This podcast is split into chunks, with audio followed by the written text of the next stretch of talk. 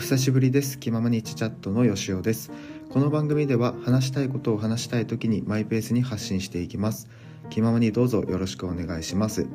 ということで本日は1月の26日金曜日となっております。お昼に収録をしているんですが私の住んでいる関東圏のお天気ですね。10度前後できてましてだいたい晴れとなっております。夜中遅くにえー、マイナスになるところもありますね。はい、えー、しばらく良い天気が続くという予報なので、えー、まあ、夜の日中と夜の寒暖差が激しくなるかなというふうに思いますので、はい、ちょっと服装とかですね日中日向にいると暑いなまあ、暑いことはないですけど屋内風通しが悪いとことかに日当たりいい場所にいるとちょっと暑いなというふうに思うところもあるので服装とかですね体温調整しやすいような服装にしないといけないなというふうに思います。であの服装で思い出したんですけどやっぱあの夏の車の中の温度の話をいつだったかしたと思うんですがあの車内って暑くなるじゃないですか。当然なんですけどなんであのお子さんをね置き去りにしちゃったりとかそういうのはやっぱ良くないというふうに思うんですがあの冬でもですねすごい暑くなるんだなっていうのをこの前感じましてちょっとですね時間予定まで時間があったので駐車場に停めて車の中でですね、えー、ドアと窓閉めてですね待機していたんですよね。だからすごくあのフロントガラスからですね日日差しが入ってきていて最初はですねあったかいなっていうふうに思ってたんですけどもうどんどんどんどん暑くなってくるわけですよね。はい、なんであの冬でもですね車内すごい暑くなる時は暑くなりますしやっぱりその空気の入れ替えがないとですねちょっと息苦しい感じにもなってきますのであの買った生鮮食品とか、まあ、あの植物系とかですねそういうのを車内に一時的に置いてるっていう時はあの駐車場置く場所とかも考えないとちょっと冬だからといって油断はできないんだなっていうのをこの前感じました。はい、なんですあの駐車場をね止める時えー、注意してください。はいということでですね今日はですねあの2024年もですねもう26日過ぎたということで、えー、今年はですねあのウルー年なんですよね。はい、今年は2月の29日がある年ということであのイコールオリンピックイヤーという認識がある方もいるかもしれないんですがちょっとウルー年についてですね調べてみたら面白いことが分かったので紹介したいと思います。で今回はですねウェブページですね。つながるデザイン研究所さんの2023年12月27日に、えー、作られた記事で1月の今年の1月の9日に編集されているんですかね。はい。っていうところを、え、引用しながら紹介していきたいというふうに思います。で2024年はウルード氏なんですけどえー、そもそも何であるのかっていうことがまず紹介されてまして、えー、ウルー年じゃない普通の年はですね平年というふうに呼ばれてるみたいです。で年間日数が365日で、まあ、太陽があ地球が太陽の周りを一周する、えー、公転周期にあたるっていうことはまあ皆さんご存知なことかなというふうに思います、えー、ただですねその一周回るのがぴったり365日なわけはなくてですね毎年6時間のズレが生じてしまうということですね。でこれがこう積み重なっていくと数年後にはもう日付が1日以上変わってしまうということで、まあ、1日あたりあ1年あたり6時間ずれてしまうので4年に一度1日分増やして調整をしているということでそれがウルー年の役割ということですね。であのウルー年のウルーっていう漢字はですね門構えの中に「王」を書きましてウルー年というふうに書くんですがえー、この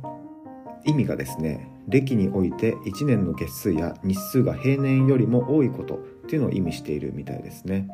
常用外漢字なのでウルード氏ってひらがなで書かれていることが、えー、多いっていうことでした。成り立ちはですね門の中に王がいる様金銭財宝がある様などいろいろ諸説があるみたいですね。はい。であの日本に入ってきた時にですねもともとこのウルーは中国で作られたということですが当時の日本人は読めなかったということで、まあ、形が似ているあのさんずいつけたウルーっていう感じですね、まあ、それと似ているためウルムっていう字を当ててウルー年というふうになったみたいですね。はい、であの4年に一度、まあ、こういう理由でウルー年が来るっていうことは、えー、知っていたし、まあ、皆さん知っていることかなというふうに思うんですが逆にですねこの4年に一度のウルー年を入れすぎるとですね時間を今度は足しすぎてしまうっていうことも生じるみたいなんですよね。で具体的にはですね400年間で97回にしましょうというルールを設けているそうですね。えっと、40年間で7時間20分のズレが生じてしまうということで、はいまあ、そういうので計算して400年間で97回にしましょうということでルールが明確に決まっているそうですね。で、えー、とまずはですね西暦が4で割り切れる年をウルー年とするこれはもう私も知っていたし皆さんも知っている4年に一度のウルー年ということですね。でこの例外として100で割り切れて400で割り切れない年は平年とするというふうになってるみたいです。でこれを計算するとちょうど400年間で97回というふうになるみたいですね。えー、例えばですね100で割り切れて400で割り切れない、え、年っていうのはですね2100年、え、直近で言うと2100年ということで、はい、今から70 24年なんで76年後ですねはウルー年と思いきやそうではないということで、えー、例外の平年があるみたいですね。まあ、だいぶ先なので、はい、まだまだね、えー、気にしなくてもいいところだとは思うんですが、はいまあ、そういうのもあるんだなというふうに思いましたね。まあ、普段ね生きてると地球が太陽の周り回ってるとかなんてあんま考えないので、はいまあ、こういうウルー年のタイミングで調べられてよかったなというふうに思います。でこの、えーと、記事はではですね同時にどんな記念日が2月29日にあるのかっていうのを紹介されてまして上から順番に紹介していきますと、えー、富士急の日ということで、2と29を富士急ということで語呂合わせとして制定したということでした。あとはニンニクの日、伝統ニンニク卵黄などの、健康補助食品を、通信販売している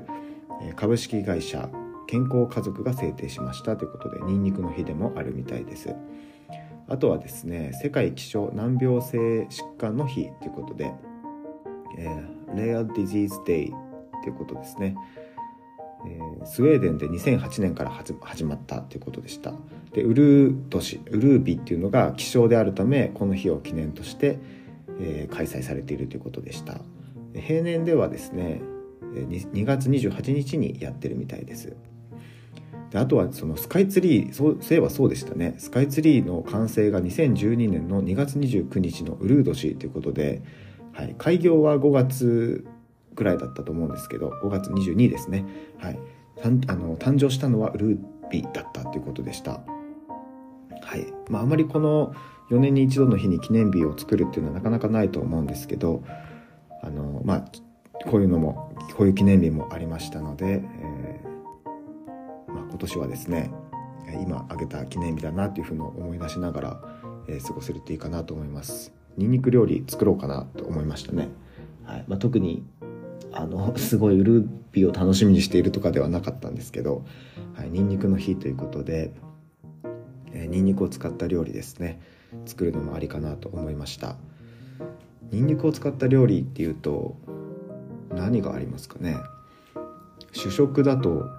まあ、米ならガーリックライスとかですかね。パスタならペペロンチーノあたりですね。おかずはニンニク使った料理。あガーリックシュリンプとか美味しいですよね。あとは名前が出てこない。何でしたっけ？あれ。えっ、ー、とアヒージョ。アヒージョもニンニク使うと私は好きなのでニンニク多めに入れますね。というかそのニンニクの揚げ？揚げというか、はい、オイル揚げみたいな感じでもうニンニク丸ごとボンと入れますね、はい、それをこうあのオイルと野菜とキノコと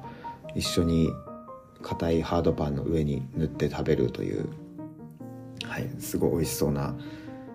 えー、イメージが浮かびましたが、はい、ちょっと今ご飯をまだお昼ご飯食べてないのではい、お腹空きますね。うん。まあ、ニンニクねいろいろ料理できると思うのであの梅梅とニンニク合わせたやつちょっと名前わからないですけど、はい、それも美味しいですよね。うん。ということでですね、はい、今年は